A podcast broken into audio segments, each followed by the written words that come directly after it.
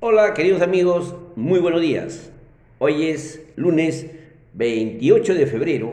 Su mini informativo y lo deja seca. Siempre va a ponernos al día en los reportes ocurridos el fin de semana, tanto en el plano nacional como internacional. Y en Perú lo más resaltante son las denuncias últimas sobre el quebrantamiento de las instituciones, denuncias sobre el Ministerio de Transporte, MINSA, MIDAGRI y otras instituciones y nombramientos un poco, eh, poco transparentes, por no, por no decirlo. ¿no? Y segundo, también el aspirante, una denuncia de un aspirante a colaborador eficaz sobre tráfico de influencias. Bueno, estaremos atentos para ver cómo se desarrolla el, la denuncia que está en este en proceso de fiscalía. ¿no? Empezaría diciendo que el tipo de cambio en Perú al 25 de febrero cerró a la baja en 3.7375 Chile 802.14, Colombia 3.913.54, el índice de la moneda americana frente a las otras en el mundo se ubica en 96.54. También el mercado bursátil a nivel internacional presenta variaciones positivas. El SIP 500 cerró en 4.385, el Duyón 34.059, el MSC y euro 1342. Las principales materias primas, los principales commodities, el cobre 450 dólares la libra, el oro 1889 dólares por onza, el zinc 166 dólares por libra y la plata 24 dólares por onza. El combustible americano cerró al 25 de febrero en 92 dólares por barril, el Brent europeo 99 dólares por barril. Los granos, en medida de Buchel cerró el maíz en 656 dólares, trigo 860 dólares y la soya 1.585 dólares por Buchel. Presenta variaciones negativas en comparación al día 24. Ya desarrollando el reporte en el plano internacional, el presidente de Estados Unidos, José Biden, detalló las nuevas sanciones que se impondrían a, Rusia.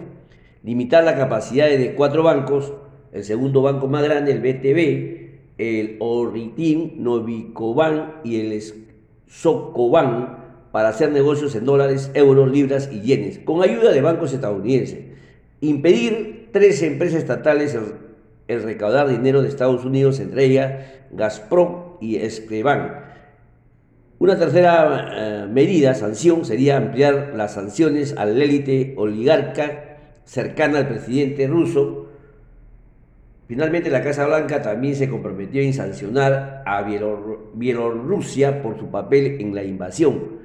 La Unión Europea, Reino Unido, Taiwán, Canadá y Australia y Japón ejecutaron sanciones similares.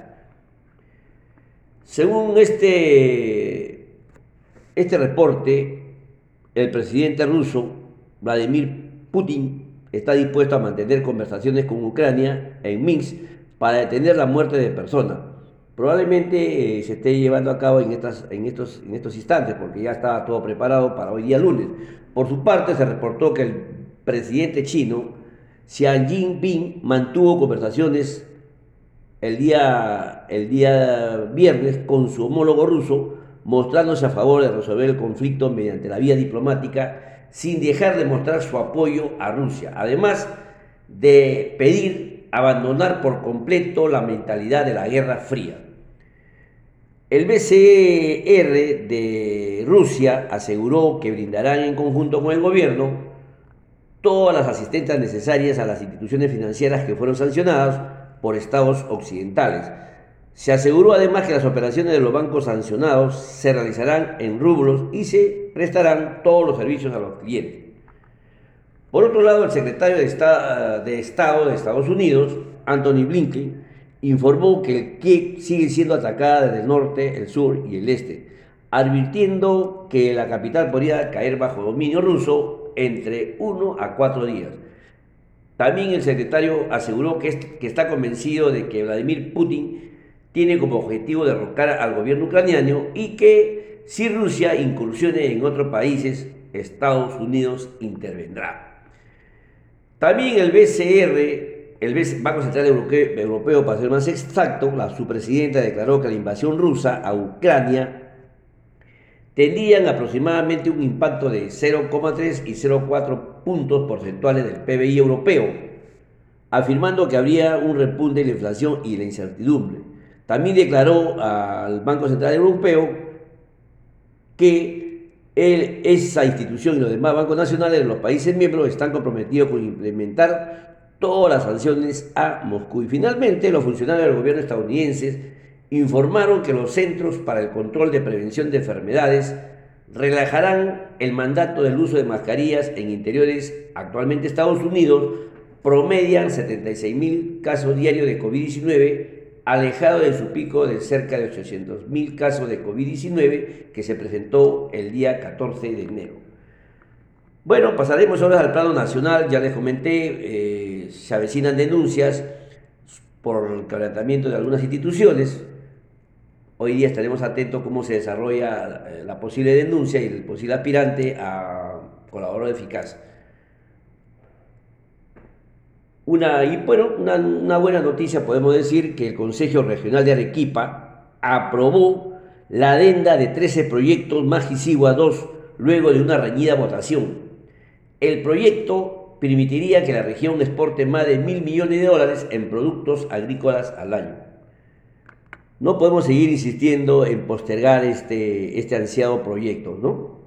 El presidente del Consejo de Ministros, el doctor Aníbal Torres, indicó que la medida que restringe la tercerización laboral para actividades que forman parte del núcleo de las empresas podría tener algunos ajustes, pese a que ayer se publicó oficialmente, o sea, el día jueves, en el diario El Peruano, mediante el decreto supremo 001 raya 2022 raya TR. Otro anuncio es que el ex ministro de Economía, Waldo Mendoza, fue designado como nuevo miembro del Consejo Fiscal en reemplazo de Javier Escobar, cuya designación venció en diciembre del año pasado.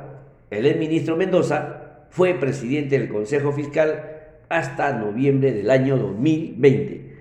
BCR del Perú informó que el crédito del sector privado se redujo en 0,3% en enero del año 2022 sobre el mes previo que llegó a 6,2% interanual. La contracción del crédito en el primer mes del año se debió a la caída del crédito de las empresas que se redujo a 0,9% intermensual y interanual llegó a 5,9%. Otro hecho relevante que titular del Ministerio de Desarrollo Agrario y Riego de Midaldi anunció que su sector impulsará la implementación del servicio civil de graduandos para el sector agrario, una especie de CECIGRE agrario, para la participación laboral de jóvenes en el sector. Además, precisó que se necesitaría un mayor presupuesto para la implementación de la segunda reforma agraria. Por su parte, Walter Obando Lícera renunció a su puesto como viceministro de Desarrollo de la Agricultura Familiar, cargo que desempeñaba desde diciembre del año 2021. Otro hecho relevante, seguimos con el ministro de Salud, Hernán Condori, Condori perdón, reafirmó su propuesta de permitir el 100% de aforo en establecimiento, pero esto no indicaría mayor relajamiento en otras restricciones como la obligatoriedad de la mascarilla y el pase sanitario. Bueno, ante ese hecho tendría que calificar también cómo están las demás regiones para hacer pues una evaluación y que se permita el 100% según indica este, esta propuesta, ¿no?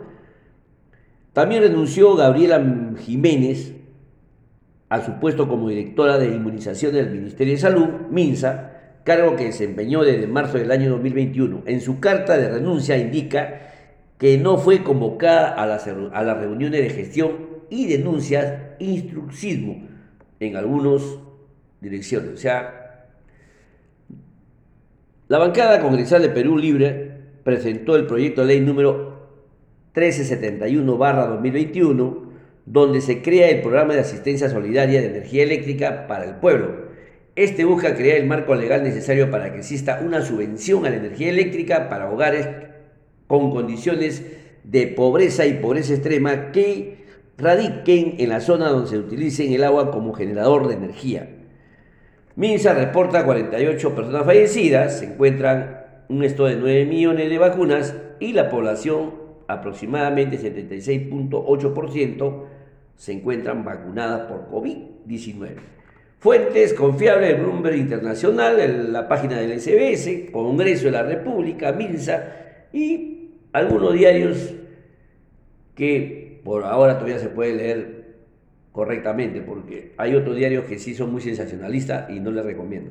Bien, mañana vamos a hacer un pequeño análisis sobre las intervenciones semanales que hace el BCR del Perú en el mercado cambiario, ¿no? Cuánto cuando sale a ofrecer al mercado, a la, sobre las ventas de la mesa, el crédito de depósito reajustable, el SUA cambiario de ventas neto, vamos a hacer una pequeña exposición sobre las intervenciones semanales del BCR del Perú en el mercado cambiario. ¿no? Bien, queridos amigos, esos son todos los hechos relevantes, lo que han ocurrido el día de ayer. Bueno, como les decía, que ya como comentario sobre, a raíz de todo esta estas denuncias sobre las instituciones, las economías que, que, crecen más y de manera inclusiva son aquellas que tienen mejores instituciones, definitivamente. Perú no la tiene, ¿no? Hemos visto la denuncia, el, tipo de modelo no permite que la evolución económica se refleje en el bienestar de todos. Analizaremos en primer lugar, las instituciones pueden entenderse de dos modos Primer modo, como organización, por ejemplo, el Poder Judicial, o el Congreso, o esta institución pública. Y como la regla de juego que a su vez se divide en formales e informales. Entre la primera destacan las leyes, la formalidad y su cumplimiento, y entre las segundas, la informalidad, las costumbres y tradiciones. Entonces, ¿de qué sirve entonces cambiar las leyes si no se cumple en la realidad? ¿O pesan más la informalidad y no se puede controlar. En segundo lugar, no cabe duda que no se requiere de ser economista para concluir que las instituciones no funcionan en el Perú. Y a la prueba nos remitimos. Mire, la persona de a pie lo sabemos a simple vista. Un reflejo de ello es la escasa, la escasa credibilidad que tiene la mayoría de las instituciones en el país. Usted, amigo que, se está, que me está escuchando, cree que el Poder Judicial administra bien la justicia del país ¿Cree que la policía es confiable? ¿Cree acaso que el Estado hace respetar los derechos de propiedad? Un ejemplo, si usted, estimado, escucha, adquiere una vivienda y es estafado, ¿tiene usted la certeza que sus derechos serán respetados y defendidos por el Estado? ¿Cuántos casos vemos a diario de este tipo? Y definitivamente casi todos quedan sin resolverse. Los abogados saben que es difícil recuperar una propiedad cuando ha sido transferido por más de tres nuevos propietarios, es difícil que se recupere a su dueño principal. Ahora nos preguntamos por qué no se puede resolver estos temas. Por el simple hecho que está inscritada la corrupción. Ese es nuestro talón de Aquiles. Se dice lucha contra la lucha, de la lucha contra la corrupción, un simple juego de palabras no se maneja estadística, no se da informe, no se hace un informe situacional, ni cómo va el control de la seguridad, todo queda en perspectivas y no hay transparencia. Y si no hay información, no hay confianza, así de simple. Es por eso que está pasando de la factura de este gobierno, por la falta de información, falta de transparencia en dar todos los datos sobre estas situaciones y sobre estas posibles denuncias. Acabamos de escuchar el aspirante a colaborador fiscal, donde involucra también al presidente. Entonces, entonces, esto nos lleva a una colación que, en ese contexto, una sociedad no puede ser evaluada solo desde la perspectiva de los resultados económicos. Debemos analizar cómo funciona, aunque suene pesimista, desde este ángulo visionario es que nuestra sociedad no está funcionando bien. La costumbre, las reglas informales es tratar de cortar el camino vía contactos o actos de corrupción para lograr objetivos. Algunas leyes, reglas formales, parecen estar escritas con nombre propio, es decir, para beneficiar a algún grupo que pueda presionar más.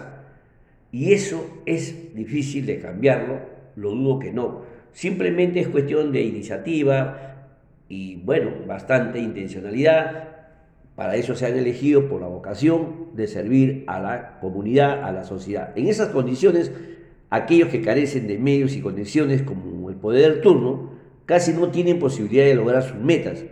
Como empresas, chifa, quedarán rezagadas. No existe casi en ninguna medida un acceso igualitario a una buena educación, a una buena salud, a pesar que está en la Constitución. Bien, queridos amigos, mucho para analizar sobre el tema de las instituciones. Pero hasta en este momento el gobierno está, está lento, ¿no? Está lento, por no decir otras palabras más, más, más subida del calibre. Bien, queridos amigos, esos son todos los hechos relevantes del comentario del día. Mañana volveremos con otros temas de mucha importancia. Gracias. Hasta el día de mañana.